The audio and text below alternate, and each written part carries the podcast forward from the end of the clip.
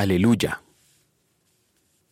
Dichoso aquel cuya ayuda es el Dios de Jacob, cuya esperanza está en el Señor su Dios, creador del cielo y de la tierra, del mar y de todo cuanto hay en ellos, y que siempre mantiene la verdad.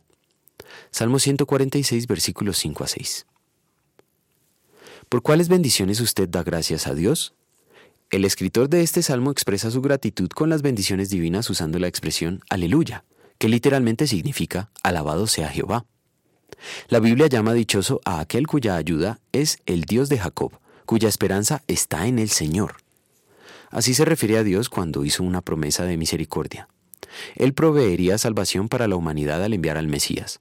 Dios es confiable, misericordioso, justo y leal. Sus promesas son firmes. Por eso, quien se apoya en Él es dichoso. Dios provee la salida de la prueba, pues es Dios siempre presente. Merece ser alabado. Sin embargo, nuestra naturaleza pecadora nos inclina a confiar en nosotros mismos, en nuestro propio intelecto y habilidad, antes que en Dios. Incluso puede conducirnos a confiar en nuestra propia fe, a tener fe en nuestra propia fe, en lugar de confiar en Dios, es decir, en lugar de tener fe en Él. El salmista se refiere a Dios con el nombre de Jehová, Señor. Así resalta que Dios es fiel a su promesa, a su pacto. Esto significa que Dios hará aquello que prometió. Confiar en Dios es confiar en lo que Él promete, en su palabra revelada, la Biblia. Prometer que Dios hará algo que Él no prometió, por ejemplo, sanar a todos los enfermos de todas sus enfermedades, es usar el nombre de Dios en vano. No es confianza en Dios, sino mera presunción humana. Usar el nombre de Dios en vano es un pecado, por el que merecemos toda la ira de Dios. Muchas veces cometemos este pecado con la intención de consolar a alguien afligido, pero no deja de ser ese pecado. En la cruz Cristo sufrió, en lugar de nosotros, el castigo que merecemos por este pecado. Hizo buen uso del nombre de Dios.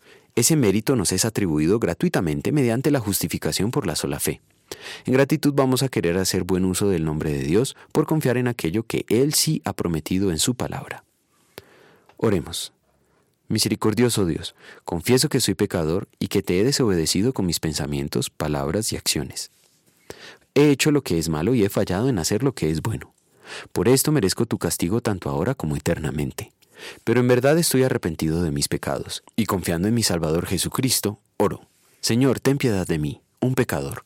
Confieso que has tenido misericordia de nosotros y nos has dado a tu único Hijo para morir por nosotros, y por sus méritos nos perdonas todos nuestros pecados. Amén.